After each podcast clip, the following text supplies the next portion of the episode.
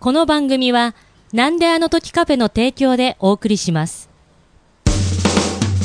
なんであの時なんでなんでなんでなんであの時。FL 守ってもらわ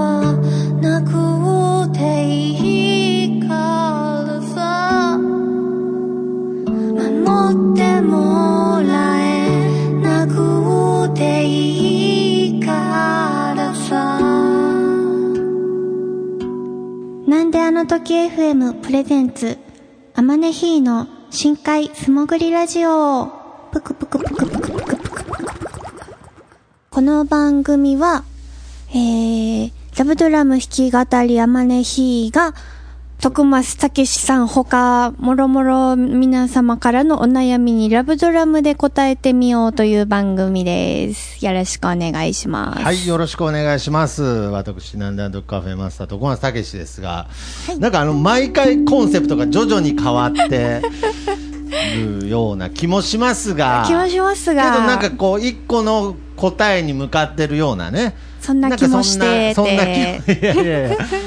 な、気、もしてるような、してないようなみたいになってるんで、そんな気が、じゃなく、そうなってると思うんですが、はまあ、あの、とにかく、あの、ジャンルとしては、お悩み相談番組っていうことですね。そうですね。一応その手でいきそのますか手、いやね。だから手とか、おそらくとかそういう言葉禁止で、はいはいはいはい。はい。お悩み番組、お悩み相談解決番組といういや、ことでね、解決はせん。ね解決はせん。む用法、用量は守って。そうですね、はいマイペースに、はいマイペースにいく番組でございますが、はいまあちょっと今回もですね、えー私の方からはい。ちょっとまたお悩み相談ということではい。よろしくお願いします。お前ばっかじゃねえかっていうことなんですけえ、そんなことないですよ。あ大丈夫ですか？多分。いや、すいません。なんかね、もう、皆さんが、こう、おのおの悩みを抱えながらね、頑張って生きてる中で、なんか僕ばっかりなんか、悩み聞いてもらって、大丈夫で。あ、ありがとうございます。いや、癒されますね。このラブドラムの音とともに、はい。はい、ちょっと聞いていただきたいんですが、ちょっと今回の、えーお悩み相談のタイトルがですね、理想と現実、どれぐらいの割合でやってますかという。はいはいはい、そういった悩みなんですけどね、まあ、この番組自体も更新が久しぶりで、そうですね。まあ、その間、まあ、いろいろまた悩み抜いてたんですけれど、お疲れ様です。あ頑張ってきました。いや、じゃあパンツ上げてきたんですね。はい、あ、俺、最近、えっと、はい。頑張るって言葉の代わりに、はい。パンツを上げる、下げる。上げる、上げる、下げるっていう言葉で、こう、代用、上げてる時は頑張ってる。そう、頑張るの代わりに、でパンツ上げる。で頑張ってない、まあ、おやお休みするときはねパンツを下げる。ああ。でそれはどういう、どういう、またなんか笑っちゃってますけど、なんか。もともと頑張るって言葉は使えない人間だった、はいちっちゃい頃から。なるほどうん多分小、小学校の頃からもうすでに努力とか無理って感じだったから、あ、そうなんですか。ああ頑張るって言葉は一切使わんできて、はい。はい。で、ほんとここ多分、い1年うん。弱？はい。なんか初めてこう、少し自分がややりたい方向に自分が進めて、でなんかあの、頑張るっていう言葉がはい。生まれて初めて使えるようになって、なるほど。そしたら、これが頑張るか、みたいなね。頑張ろうという思いか、みたいな。多分、なん、なんでしょう、その言葉が使える状態になって、はで、使えたら使えたらめっちゃ使い勝手いいじゃないですか。頑張りますとか。あ頑張る。って言葉は。まあ。なんか何かを締めたりとか、い終わらせたりするときとか、ああ、そういうことですね。ね使うことすら躊躇してたけど、そうそうそう。いざ使ってみたら、使い勝手がいい。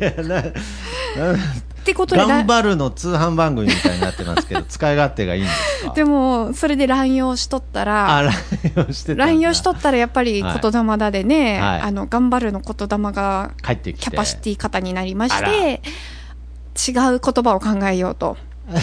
なるほど。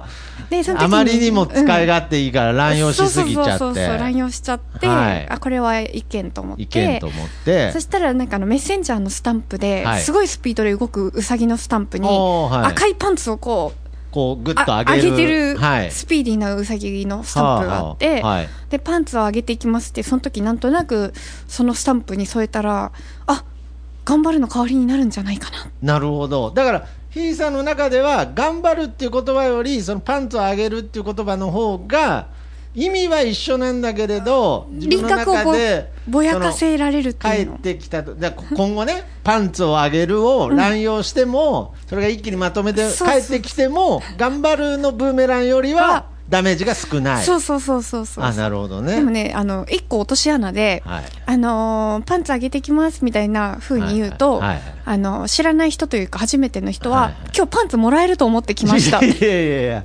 そういうね。あの差し上げるの上げるじゃなくて下げたり上げたりの上下の方なんですけど。なるほど。あまあまあこれから理解者をね徐々に周りに増えてったら嬉しいなるほどねなかなかパンツもらえないですからね。そんな簡単にもらえるなよ。もらえると思うなよっていう話ですが。はい。なるほど。まあだからこう、はいパンツをね、はい。まあ上げていきたいなと思うんですけれど、はい。まあ本当に最初僕が言ったテーマの通りですね、はい。理想と現実。まあこれねいろんなこう理想と現実まあ夢とかいろんな表現があるので、まあ、そこら辺もおしゃべりしながらはい。ちょっと考えていきたいんですけれどなんかねこう現実っていう部分がですね僕は非常に薄く生きてる人間で。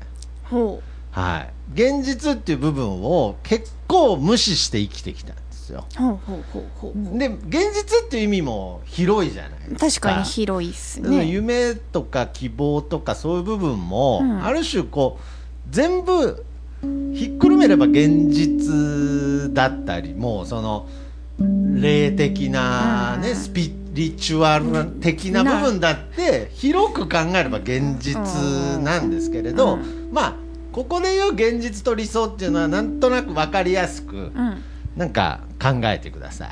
物理的か、非物理的かみたいな。うんそれぐらいのうん。尺度で考えていただけたらなと、で僕はその非物理的部分の要素でかなり生きてきたんですよね、ほうほうほうほう、はい言ってしまえば妄想の中で生きていけ いるやそうですね。男徳松武史みたいな。だからいやまあ昨今ねこう VR とかこう仮想現実なんていうね、はい。言葉も出てきたのであようやく俺に追いつ追いてきたかと。なみたいな。だからそのうちみんな結局夢の中で生きることになるんだぜぐらいに思ってたんですけれど まあここに来てなんかいろいろ現実っていうもののうん。なんか重重要さっていうかなんかいろんな現実っていう部分にぶつかった部分があって。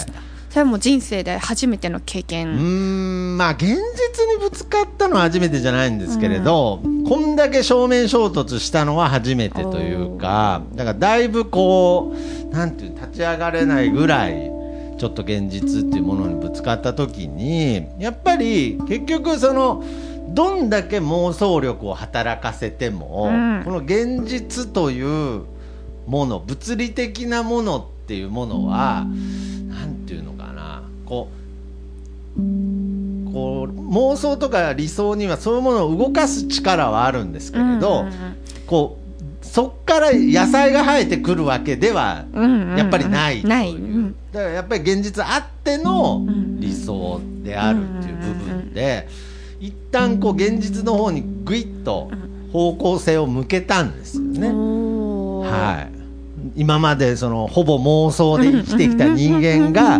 現実というその視点にぐいっと向けた時になんかこうある種のその安心感みたいのも覚えたんですけれどでちょっと体力が回復するとうん。次はこう虚無感がやってくるわけですよ。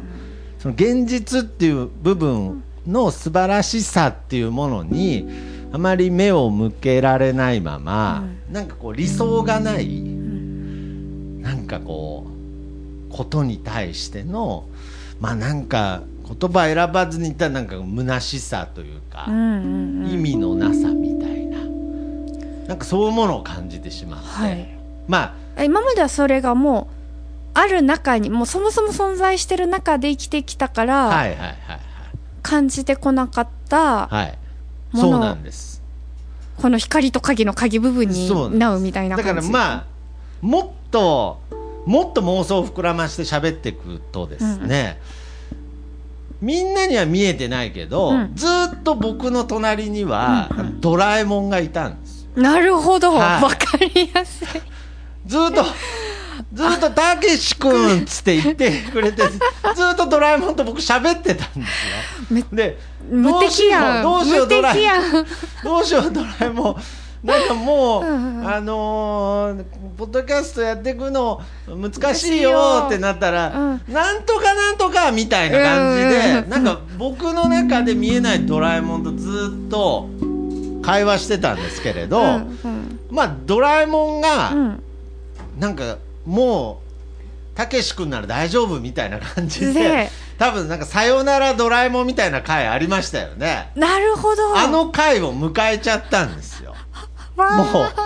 えな泣きませんでした？いや泣きいや僕は泣けないですよ。だってジャイアンと喧嘩してないですから、うんはい、そっか。じゃ全然あの大丈夫じゃないのにドラえもんあの見て20ずっといたのに。22世紀帰っちゃったみたいな状態になったんですよね。あー。そっだからやっぱりその現実に戻ってきた時に、このドラえもんがいない世界に、うん。やっぱりこうなんていうの面白みのなさみたいのをどうしても感じてしまって、けどやっぱりこの現実の大切さっていう部分もすごくかみしめたので、うん。やっぱりここを基盤にこれからは生きていかないといけないなっていう部分でまあ具体的に言うと今もうバイトばっかしてるんですけれどけどなんかだんだんその現実っていう部分を少し固めれるように、その現実っていう部分が自分の中でこ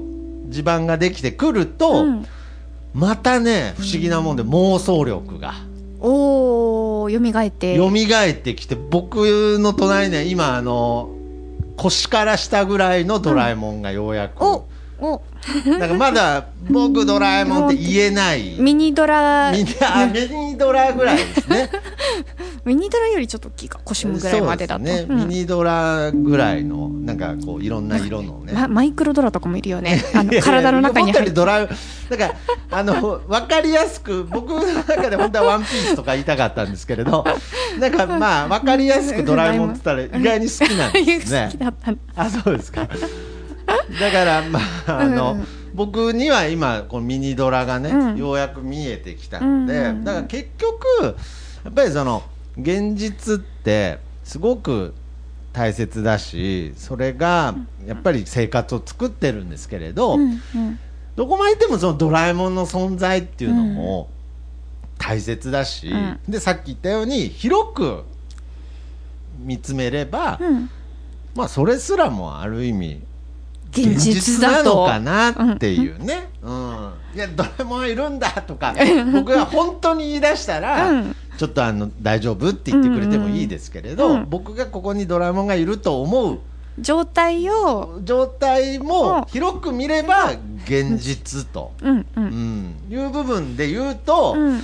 ひーさんうはん。どれぐらいの割合、まあもうドラえもんがあまりにもなんかあのハマったんで どれぐらいドラえもんが横に ひーさんの横にはあれ公式で何センチぐらいでしたっけ？ドラえもんって。えわかんそこまではわかんないんじゃない？そそこまでそんなドラえもんの身長を知ってるほど好きなわけじゃないですね。なんかあの好きは好きでもあの、はい。ただ物語を見てるのが好きああそうでなすよね。だから別になんかそのしっかりなんかオタクを名乗れるほどではないです。申し訳ないです。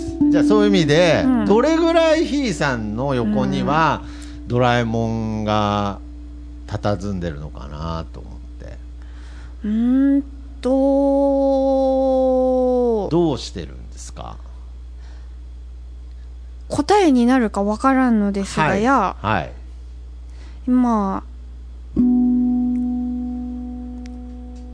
まあ奇跡的あに奇跡的に。好きな人と結婚して生活を共にできていて、はい、でもうん、それはすごいなんか超スペシャルサービスデーみたいな。ポイント2倍みたいなことですか？明日からなくなりますみたいなはいはい。ものとして一日一日が終わっていくから。ああそうなんですか。その永遠的なとは全然思って全なくて。然思ってなくて、はい。どちらもう奇跡奇かっ跡ですね。ていうとそうあの「いってらっしゃい」って言った後、はい。なんか飽きもせず思います。これでもう帰ってこんかもって。それはもう覚悟してるに近い感覚ですか、シュミレートしてるっていうのかな。ああそうですか。だからだからもうもう喪主になるとしたらどこへ？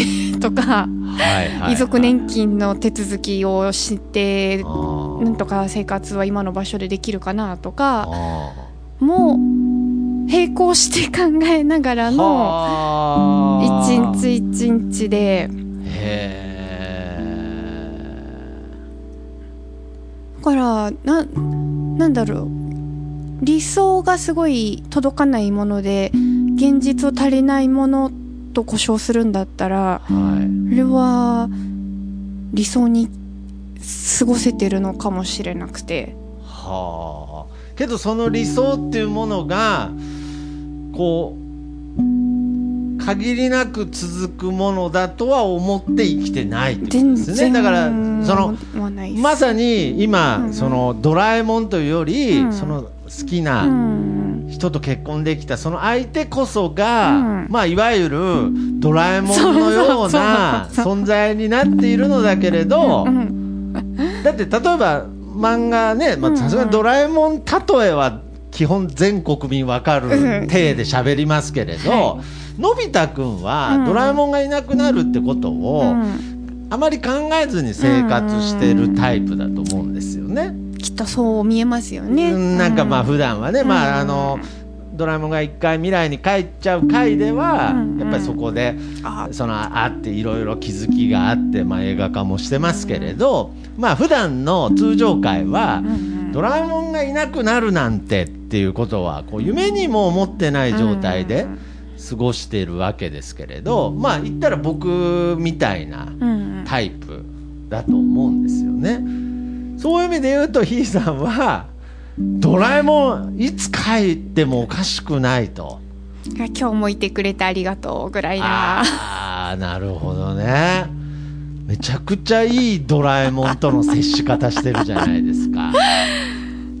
なるほど。だから僕はうん今のひいさんの感覚っていうのは、うん僕のテーマからいくと、うんある意味こう現実的なんですよ。うんうんうん。そうドラえんもんが,、うんがいついなくなるかわからないっていう、その現実的な、うんうん。まあ事実として確かに。そういう面っていうのはやっぱりあるのでね。それは 感情的な部分もあるし、もっと物理的な、うんうんまあ、怖い話しますけれど物理的に失ってしまうっていうパターンだってやっぱり人ね。間っていうのは生き物なので。うんあるわけですよね、うん。だからそこってこうどうしようもない事実というか現実なんですけれどけどなんかその現実って抱えすぎるとうん。やっぱ夢とか理想の重さとうん。現実の重さってやうん。っぱり同じじゃなくてうん。現実っていうものの方が圧倒的に質量として多いわけですよ。ですね基本的には、うん。だからこそそっちに比重が傾くし、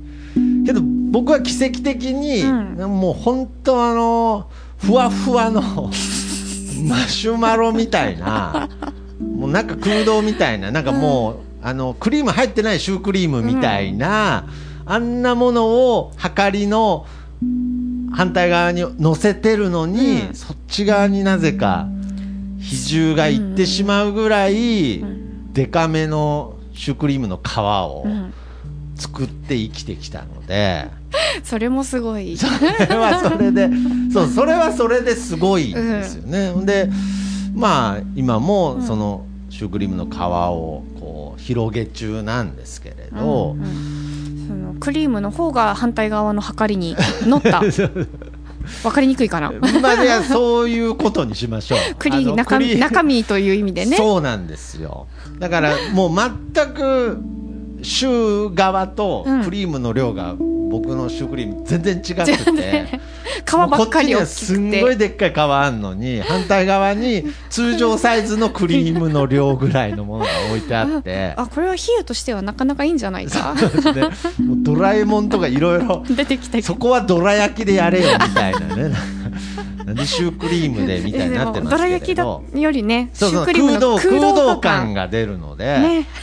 で、まあ、結論的に言うと僕はどこまでいってもそれがバランス悪かったとしても、うん。そのいびつさでう生きていける人間なんですよ、うん。タイプとして、うん。うん。まあ人から見ればねいやクリーム全然入ってねえじゃねえかと。見た目はなんか大きいけれど中身ゼロかいみたいに見えたとしても、うん。僕の中ではこの大きいうん。中身は入ってないこのクリームの大きいシュークリームの皮が非常に夢があるんですよ。ううん。でこの大きいシュークリームの皮の中にはいつかたっぷりうん。この大きさに見合ったクリームが入入る日がるんだと。来るんだとうん。やっぱりそっちのモチベーションでしか生きていけないタイプだなっていう、まあ、実感としてあったし、うん。まあ、それでもやっぱり最低でもこのクリームはいるよねっていうう。部分は、うん。もうなんか多分調子がいいと、うんうん。クリームいらないって。ななるなる。なもう もうクリームなしで、うん大丈夫皮のみでみたいなね、いやあのシュークリームですから、うん。みたいな部分を忘れちゃうぐらいの時もあるんですけれど、まあけどやっぱりそのクリームの大切さもわかるので、じゃあかといって、うん。じゃあバランスを考えて、うん。皮の大きさこれぐらいちっちゃくして、うん。このクリームの量に合わせてやりますってこうプチシューがね。プチッシュな僕の現実クリームに合った皮の大きさでやったら、まあプチシューですよ、はい、プチシュー1個パクって食べても、いやもちろんそれは幸せなことなんですけれど、やっぱりなんかこう物足りないなっていう部分があるので、いつかこのシュークリームっていうのは、バランスをね、うんあのーよくする日が、うん。あの必要になるとは思うんですけれど、うん。けどそのバランスにたどり着くまで、うん。人それぞれの皮の側の大きさとうん。クリームの量で僕はやっていけばいいんじゃないかなと、ちょっとようやく思話してるうちに。思えるっていうこの話をしてる途中にもどんどん皮が周側がうん。どんどん肥大してってるんですけれど。まあまあまあまあそうするとちょっとクリーム あれクリームはみたいな 状態になっちゃうんで気をつけてますけれど、うん。まあ、そういう意味で言うとひーさんは、なんでしょうね。ちゃんとこの、えー大きいうん。シュークリームの中に、うんちゃんとクリームも詰まってるけれど、うん。この大きいシュークリームは、うん。いつまでもうん。あるシュークリームじゃないかもという、また別のマカロン的なものを いやもう分かんなくなってきちゃった。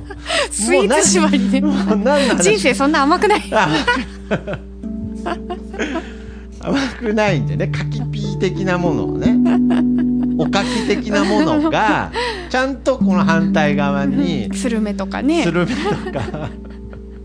噛み締めなきゃ味が出ないようなものをなんかちゃんと置いてまあバランスというかあそうかもしれん、ね、取ってる感じがあります、うん、なんか皮とクリームは一緒かもしれん俺。うーん。なんかそんなうん。だから今その自分の中での理想っていう部分をまあいわば手に入れてるというか。あのヌードモデルというか一人で、はい。ヌードモデルやりますってなった時に、はい。人にその日本グラビアナンバーワンみたいなのをはい。目指してるのみたいに聞あかれてはい。いやそんなん何も考えとらんっていう答えたのを思い出したんですけど、はい。なんか俺は死ぬ時に自分が自分の形しとったらそれで合格なんですよ。ほう。だからあの自分でいるこの状態をすごく繊細にちゃんとかたどっときたいわけですよね。自分の状態でだから死んだ時になんか自分のままで折れたらもう100点ぐらいなでそれは別にどこかの界隈でナンバーワンになるとかではない。ない。はい、望みの方向性がそのむ向かって得るじゃなくて、うん。だから Go, Go to get じゃなくて、うん。英語で。なんか B, B 動詞っていうの？B うん。この状態であり続けることはがいはいはい。理想、なるほどね。いやだから結局僕もゴールはそこなんですけれど、そこのつかみ方がやっぱり一回シュガーを膨らませないとなんかその自分の中のクリームの量がわからないみたいなうん。人間なのかなと思って、ね。だからまあこれからもバランスよくねほんと適量のシュークリームを作っていきたいなって思ったんですけれど、でも思うってことは頭の部分あの腹から欲求が湧いてくるとしたら、はい。思考するのを頭だとしたら、はいはい。俺あの腹の欲求からのエネルギーっていうか欲求ありきではい。行動する方針なんですね。はいはい。ね矢印の方向が腹腹。胸頭出るみたいな、それの逆をやっちゃうと結構不調をきたすっていうか、頭でこうせなって思って、腹のエネルギーを使ううん。と大概ろくなことにならぬのなでるこう徳さんがそのこうしようこうせなと思ってるっていう思ってるっていう言葉で出てくるってことはまだこの頭の状態で腹といいやこれがまたタッチ悪くて、そうではなくて僕は腹の中から出てくるのがあの皮ばっかり。なんだそうなんだ。でどっちかというと思考の方が意外にバランスいいシュークリームを作れるんですよ。だからまあむしろけどそれもわからないです。あのーなんて言うんでしょうね。それは死ぬ時に、うんうん答え合わせじゃないですけれど本当の自分って何だろうとかも考えたのでわからないですけれど、まあ、少なくとも今感じる感覚としては、うん。腹の中かうん。ら湧き出てくるそのシュークリームがでっかい皮のシュークリームで, はい、で頭の中でこうバランスいいシュークリームにせなって思ってるんですけれどやっぱりこう湧き出てくる。まあけどあの皮が大きいんで。うん口からなかなか出てこないみたいな感じにはうん。なってるんですよ、まあまあもう例え切らなくてもいいですよそうだね。シュークリームの話じゃないですからね。理想と現実の話でしたよねなんか。でり途中からに皮が理想はいはいでクリームが現実みたいになってででもなんかクリームと現実じゃないもうよくわかんない。シュークリームの反対側にする目があって。いやだからもうまとめるとよくわかんなくなわっちゃうんで。かんないね。でなんか最後にシュークリームに例えると、うん。あのーある時期から、うん。なんかそのカスタードクリームだけじゃなくてなんか生クリームも入ってるみたいのが結構スタンダードになってきて確ん？かにダブルクリームみたダブルクリームがなんか一般的になってきたのでなんかどっかでその、ホイップクリームみたいのをうん。また探して詰めて詰めて、まあ。なんか激辛ソースとかもちょっと加いやえてだからなんで罰ゲームみたいになってるか からしとか入れるやつね、うん。なんで僕の人生最後罰ゲームみたいになってるんですか。2回言いましたけど。まあだからそういう部分でそのひいさんのうん。自分とはまた全然違うその理想と現実の作り方みたいな部分がちょっと今日お話できたのでものすごく参考になりました。ねシュークリームだけじゃないんだってね。そうですね。やっぱりあの甘いもん食べた後辛いもんっていうのはうんもううんこれ王道ですから、ねえ。そうだよね。あと噛み応えもねあるといいよね。噛み応えは なんかここに来てすごくこう例えがしっくりきてしっくりくる。とにかく僕の今その人生をひーさんから見た時にうん。人生そんなに甘くないとあの 噛み応えがないっていうなんかその。じゃあまとめて歌で締めますか、そうですね。じゃあちょっと今回のこの理想と現実のお話をちょっとこのラブドラムの演奏とともに歌でいいですか？まとめていただくという形で、どうなるかどうなるか。はい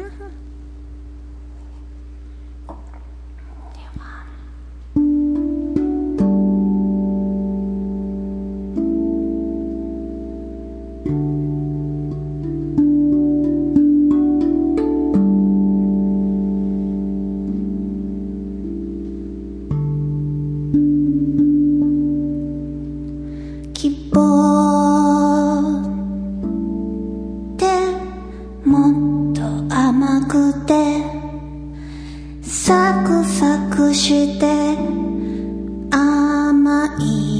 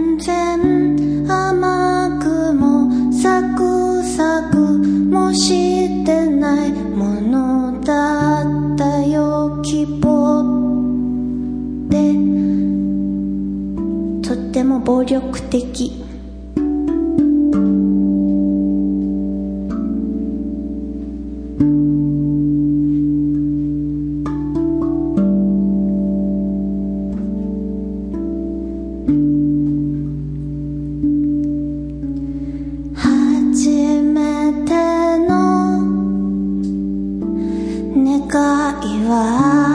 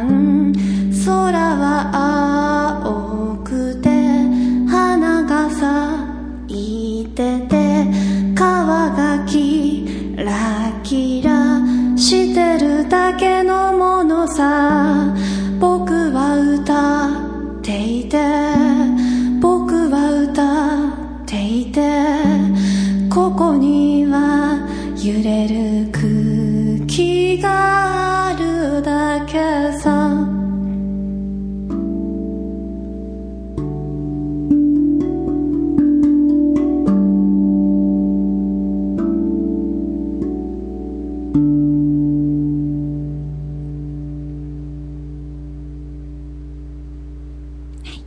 今日もありがとうございました。ありがとうございましたということであまねヒート徳松武史の深海素潜りラジオ次回はいつになるやら お楽しみに。お楽しみに。また会う日まで、また会う日まで。さよなら。さよなら。明日のご飯も寝床もいらない。明日の命の我胸